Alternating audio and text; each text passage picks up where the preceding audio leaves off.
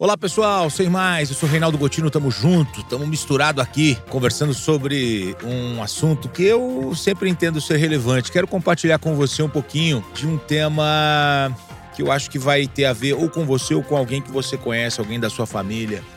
Ansiedade. Você sabia que o Brasil é o país mais ansioso do mundo, que nós brasileiros somos os mais ansiosos?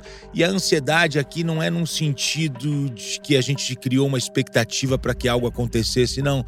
É uma ansiedade no sentido de doença, né? A ansiedade que se relaciona com depressão, com síndrome, síndrome do pânico, é ansiedade que mexe com o nosso sistema nervoso.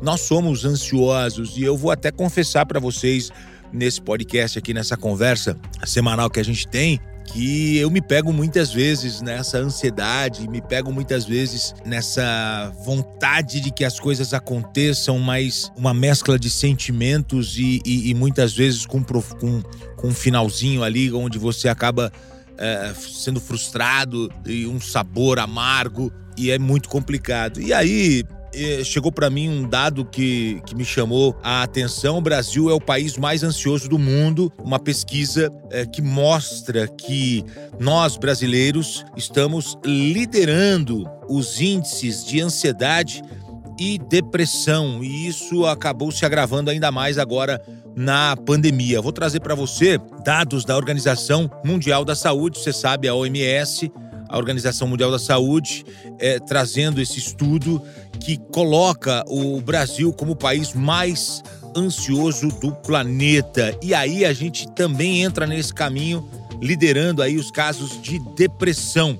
E a gente sabe que isso acabou se intensificando ainda mais nesses últimos tempos. A gente teve uma pandemia, a gente teve. A, a gente vive num país de terceiro mundo, a gente vive num país uh, onde a violência bate a nossa porta constantemente. E aí eu quero trazer para você uma pesquisa feita pela Universidade Estadual de Ohio, nos Estados Unidos, uma pesquisa global, apontando que o Brasil ele é o líder nesses índices de ansiedade e depressão, e isso aumentou 25% nesses últimos tempos.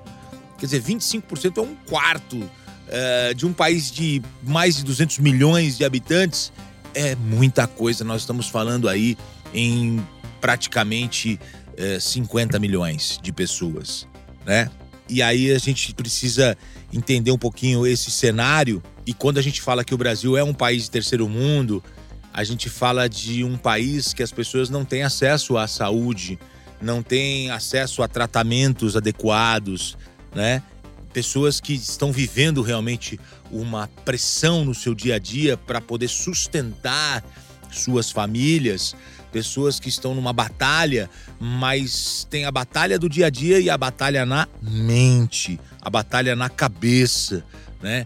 É, é, a gente vive hoje a síndrome do pensamento acelerado, onde a cabeça não para.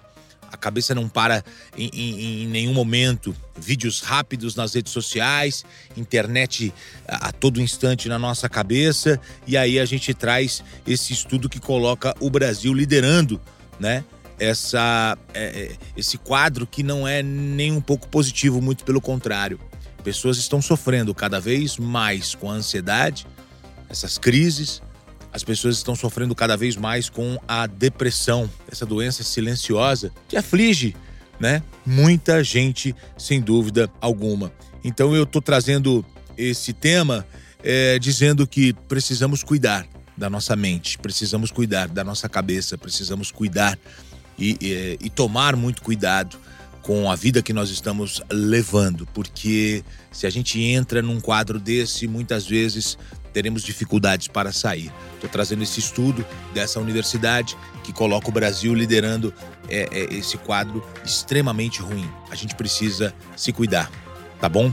Eu sou Reinaldo Gotino, sem mais, a gente se encontra.